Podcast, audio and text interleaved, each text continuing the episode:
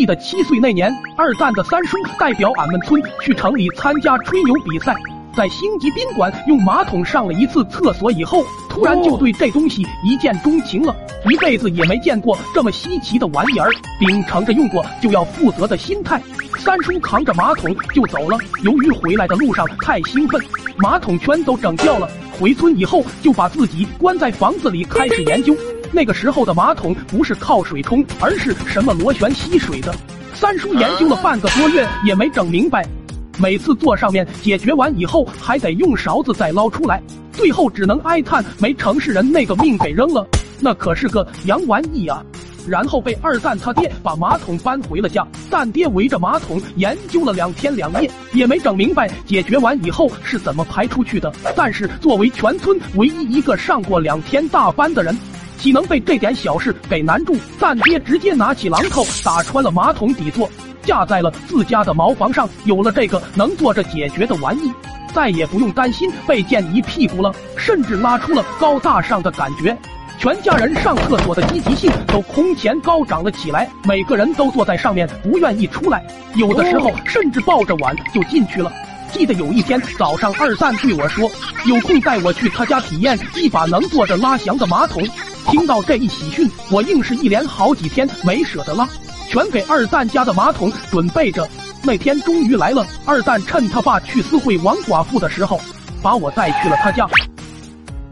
坐在马桶上的那一刻，我顿时感觉到了天堂，从未有过的畅快淋漓。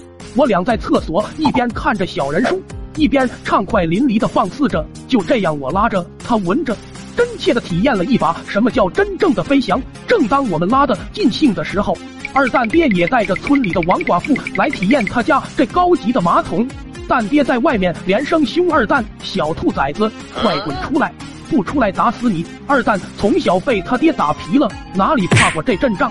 从口袋里掏出一瓶快过期胶水，就涂在了马桶上。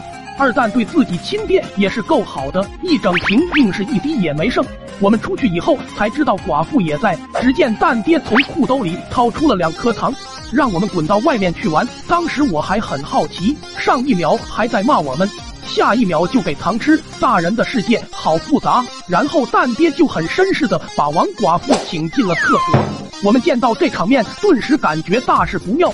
二蛋拖着我一溜烟的躲到了石磨后面观察情况。过了大概十分钟，就听到厕所里面咕咚咕咚的，咋了？难道还打起来了？那可不得了！要知道王寡妇这货是我们村出了名的作风不好，有一堆男人围着他打转，自己从不下地干活。但是他家的地被几个光棍条子刨的比他脸还干净，这要是把王寡妇伤着了，二蛋一家指定不能在村子里待了。当时我们根本没想到这块过期的胶水粘性这么强。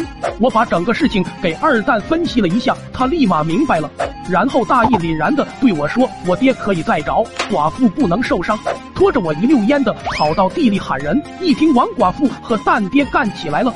都自告奋勇要去拉架，几个光棍跑得最快了，有两个邪都跑掉了。来到二蛋家时，厕所里已经没了打斗声，就听王寡妇在叫：“大兄得使劲，对对，拽紧我的手，等等等等，有点疼。”然后又听蛋爹说：“没事，刚才我用热水浇过了，软化了，你忍住，一下就好了。”光棍们愣在了厕所门口，听得一脸懵逼。有一个还嘀咕了一句：“这他妈咋的还锁住了？”刚想上去砸门，就听啪的一声，厕所的木板墙被撞出了一个大洞。